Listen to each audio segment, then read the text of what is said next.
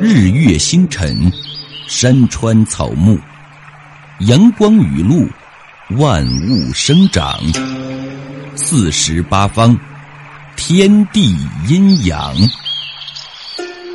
请听长篇小说《周易大师》，作者程小成，演播季寒邦。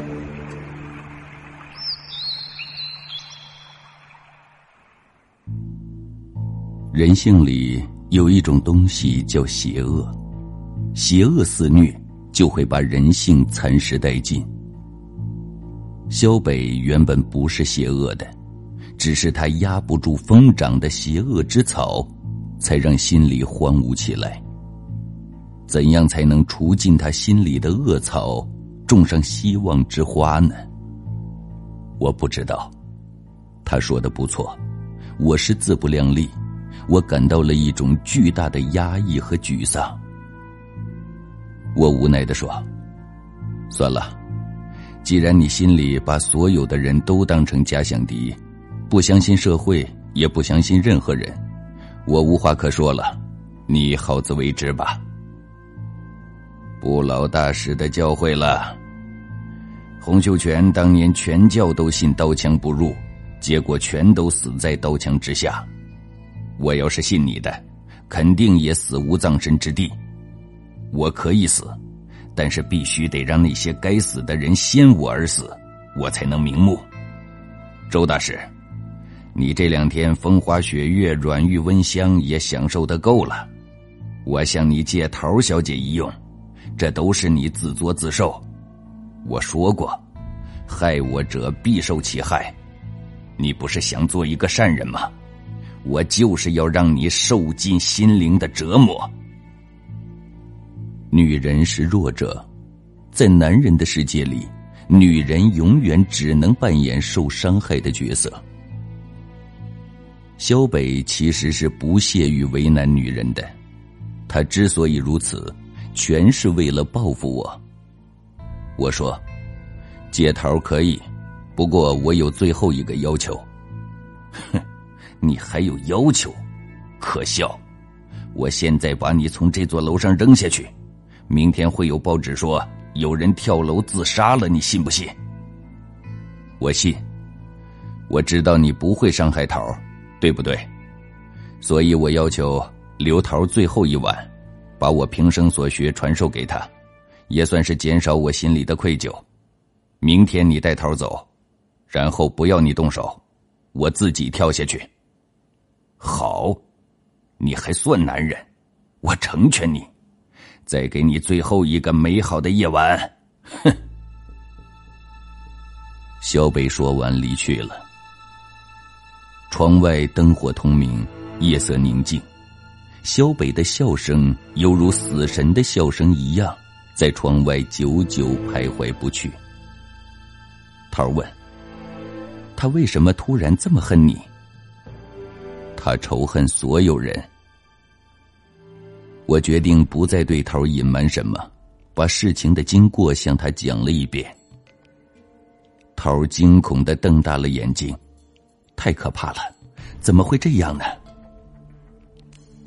我现在怀疑肖北和蒋卫东的灭门案有关系，他是为了复仇，所以你今晚一定要出去，然后摆脱宁志彪，去找到赵向前，不要再回来了。等事情水落石出，我们再联系。不，我一定要回来，我不能把你一个人扔在这儿。要死，我们死在一起。呵呵，你放心，我死不了，他也不会让我死。他要做更大的事，怎么可能在这时候为自己惹麻烦呢？我不管，我不离开你。你要是再回来，我们两个都有危险。你安全，我就安全。桃儿，我是开了天目的人，对萧北和朱胜看得很清楚，对整件事也看得很清楚。你要相信我的判断。他们可是杀人不眨眼的，我怎么能放心呢？萧北不是杀人不眨眼，他只是被仇恨夺去了理智。我知道该怎么对付他，你只要保护好自己。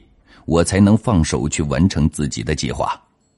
头，你一定要听我的，否则不光我们，还会有更多的人丢掉性命。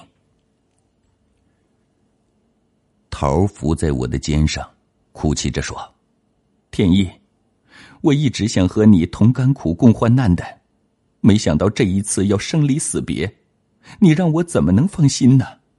我怕这一去，再也见不到你了。”我心里也没有十足的把握能驾驭事情的发展，我只是不愿桃落入虎口，跟着我受牵连。桃进了洗手间，再出来的时候，竟然一丝不挂的站在我的面前。桃，你干什么？快穿上衣服。我不知道明天怎样，也许这一别会是永别。我要把自己给你，你要记住，我是永远和你在一起的。桃儿，不能这样。你要不答应我，我就不离开你，我绝不离开这个房间。桃儿死死的抱着我，他身体的热量几乎将我融化，可是我的理智告诉我，不可以。不管我还有没有明天，我都不能去碰他。我的承诺给了玉儿，我就要做到，哪怕我和玉儿今生再也不能相见，我也要守住自己的诺言。我用尽全力，粗暴的甩开桃，把他推进了洗手间，拉住了门拉手，对桃说：“桃，对不起。”这时门铃响了，我低声说：“桃，彪子来了，你准备一下。”彪子鬼鬼祟祟的进了房间，从随身带来的袋子里掏出了一身保洁员的衣服。头呢，把这个换上。等会儿我把把门口的兄弟支开，让他走到楼梯下边，我在地下那一层等他。彪子说完，不敢停留，马上出去了。头接都不接我递进去的保洁服，只是在洗手间里啜泣着。我说：“涛儿，我懂你的心思，可是我不能那样做。如果那样，我和禽兽有什么区别？涛儿，事情紧急，这是我们唯一的机会了。我知道你是一个顾全大局的女孩。”桃伸手猛地把衣服拽了进去，过了一会儿，换好衣服站在我的面前，周天一。你就是个禽兽，你是冷血动物，我走，我永远不想再见到你。我给了他一张纸条，说：“出了酒店，把这个交给彪子，让他不要再回来了。按纸条上写的方向去找他妹妹，能不能找到，看他们兄妹的缘分了。”你，你计划的周全，谁都想到了，就是没把我放在心上。周天一，我恨死你了！头抓过纸条，转身离开了。房门裹挟着一阵风，砰的关上。我虚脱了般，浑身无力的跌坐在沙发里。头离开后，我就莫名其妙的不自在起来，头越来越重，有一种不知所云的幻觉迎来绕去。让我心烦意乱。我像是一只被缚住了翅膀的鸟，飞不起来，也走不稳脚步，在房间里坐立不安，六神无主。这种情形以前从来没有过。我努力的想让自己安静下来，可是却越发的烦躁。我问自己怎么了？到底怎么了？难道要出什么事吗？是头要出什么事吗？头临走前留给我那幽怨的一眼，让我心悸。头，你可千万别出什么事。我拿过铜钱捧在手里，手心马上溢出汗水，头昏昏沉沉，一片混乱，根本就无法成卦。我呆呆的坐在床边。灵魂像上一次在峨眉山一样游离了躯体。不同的是，我看不清自己，也看不清事实，只是这样心魂不定的分离着。我找出上次喝剩下的酒，对着酒瓶一阵猛灌，让自己更加混沌。在酒的作用下，我睡着了，奔腾不息的意识也停滞下来。我懵懵懂懂的想：别醒过来，永远不要醒过来，让所有的牵肠挂肚，让所有的恩怨情仇，都去自生自灭吧。如果人真的能长眠不醒，也是一种幸福。自从张天师和司马空教会了我道家的绝学和解开了我人生的困惑以后，我最怕的是做梦。我不喜欢梦这种预言方式，我宁愿接受突如其来的欢喜悲伤，也不想先知先觉。因为先知先觉太辛苦。也让人生太没有味道。我醒来时，小北坐在沙发里，他面前的烟灰缸里摁满了长长短短的烟蒂。我皱着眉头说：“为什么每次进来不敲门？虽然我被你囚禁了，但我不是囚徒，尊重我人格好吗？”我头重脚轻的站起来。晃晃悠悠的去洗了把脸，稍稍的轻松了一些。我看了一下表，已经是第二天的九点多了。头怎么样了？有没有找到照相钳呢？他现在安全吗？我心里有一连串的疑问。我想启动天幕去穿透疑云，却发现一点效用都没有。也许我失去了这个功能。我走回房间，问小北：“桃呢？你把桃怎么样了？”小北冷笑着：“哼，你这苦肉计也太拙劣了吧！苦肉计，什么意思？不是你的手下把桃带走了吗？我的手下，我说好今天来带人的，我不来，你会让我的手下把人带走？谁敢？是你的手下。”叫彪子的那个，你没见到？别跟我装了，我的手下个个规矩，没人敢在我面前玩花样。那就奇怪了，为什么我一醒来人就不见了？我这楼里连只苍蝇都飞不出去，更别说大活人。该不是你用法术把头变成一只蚂蚁爬出去了吧？我要是有那个本事。就不在这里任你宰割了。行了，别说桃的事了。其实你过滤了。我知道你虽然在帮赵向前，但你没有恶意，更不关桃的事儿。我即使把他叫走，也不会伤害他，就是想吓唬吓唬你。你不要把我看成洪水猛兽，我还没坏到那个份上。其实你已经算出我的心事了，你知道我的仇人是谁。这世上所有当官的，不是老百姓。我怎么知道他不是为了打消我的戒备才这样说的？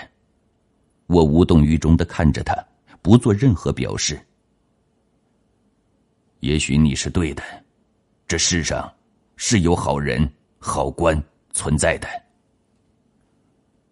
小北的精神看上去很糟，胡子也没刮。头发蓬乱着，我不知道他到底想说什么，只是感觉他的状态不对。小北垂下头，手指插进头发里，按压着喉咙说：“赵向前，自杀了。”什么？你说什么？小北抬起头来，表情很是痛苦。昨天夜里，他跳楼自杀了，现在还在医院抢救。他想用自己的死来结束这一切。我忽然明白，为什么昨天夜里桃走了之后，我一直心神不宁。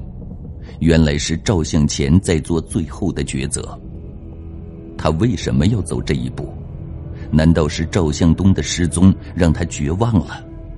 他觉得只有自己死了，一切就会结束，弟弟会平安，卢思源会平安，很多人会平安。可还有很多人要逍遥法外。赵向前的自杀让你们的计划成为泡影，你因此而沮丧是吗？有这方面的原因，也不尽然。我没想到朱胜绑架赵向东，成了他自杀的导火索，弄巧成拙了。赵向东放出来了吗？本来是拿他要挟赵向前的，现在出了这种事儿，还压着他有什么用？他妈的，功亏一篑呀！我可以走了吗？你，可以。我送你去机场。谢谢。我要找到桃我们一起走。告诉我，桃是怎么走出这个楼的？你是聪明反被聪明误。如果你不把我囚禁在这儿，可能你的仇就报了。你知道我的仇人是谁？蒋卫东是你什么人？蒋卫东？你怎么知道他？你处心积虑五年。接近梁再道的女儿，成为他的女婿，不是为了替蒋卫东一家报仇吗？你到底是什么人？你精心设计了这个计划，把梁再道和朱胜全拖下水，把事情闹大，然后把他们一网打尽，对吗？如果我没猜错，你已经准备好了退路，事成之后会离开这儿，要去国外是吗？既然你什么都知道了，我也不瞒你了。我压抑了五年，一直没人诉说，我就给你讲讲我的故事吧。小北见我把话挑明，反而轻松了下来，点上烟，思绪回到了五年前。小北生在农村，家庭条件很差，父亲去世早。他从小和母亲相依为命。蒋卫东是肖北的舅舅，非常疼爱他这个外甥。上大学的学费全是舅舅给他拿的。蒋卫东一家横遭不幸那年，他正好要大学毕业，本来已经定好，他毕业就去舅舅的公司上班。可是，一夜之间都改变了，他失去了最疼爱他的亲人。也失去了就业机会。他母亲因为伤心过度，整夜整夜的流泪不止，哭瞎了双眼。一年之后，也去世了。小北在这个世上一个亲人也没有了。曾经一段时间，他甚至失去了活下去的勇气。可是，一想到舅舅一家的惨死，他想大仇未报，就是死了。也无颜去见九泉之下的亲人，又鼓足了勇气活了下来。肖北为了查清舅舅的死因，在派出所招联防队员时，报名进了派出所。通过不懈的努力，和所长成了哥们儿。本来蒋卫东的灭门案在公安系统就是公开的秘密，他很快就弄清了事情的原委。知道是朱胜和梁再道狼狈为奸，害死了舅舅一家。小北无亲无故，两手空空，要是依靠自己的力量扳倒手握重权的梁再道，无异于天方夜谭。他苦思冥想了一个月，也没想出如何才能为舅舅报仇。后来他看了一本杂志，上面登了一篇小说。清朝的时候，有一个女子为了替父报仇，隐姓埋名嫁给了仇人，在新婚之夜，终于手刃了仇人。他受到启发，马上开始着手自己的计划。他打听到梁再道的女儿梁芳正在上大学，于是开始想方设法的接近她。小北也是大学的高材生，有潇洒的外表。不凡的谈吐，更懂得投其所好。功夫不负有心人，小北用了两年的时间，终于追到了梁芳。小北和梁芳结婚以后，在梁家做牛做马，小心谨慎，很快就取得了梁再道的信任，并且通过梁再道又认识了朱胜。他有副省长女婿这个身份，朱胜对他当然也是信任有加，两个人很快就成了朋友。小北见时机成熟，开始实施他的下一步计划。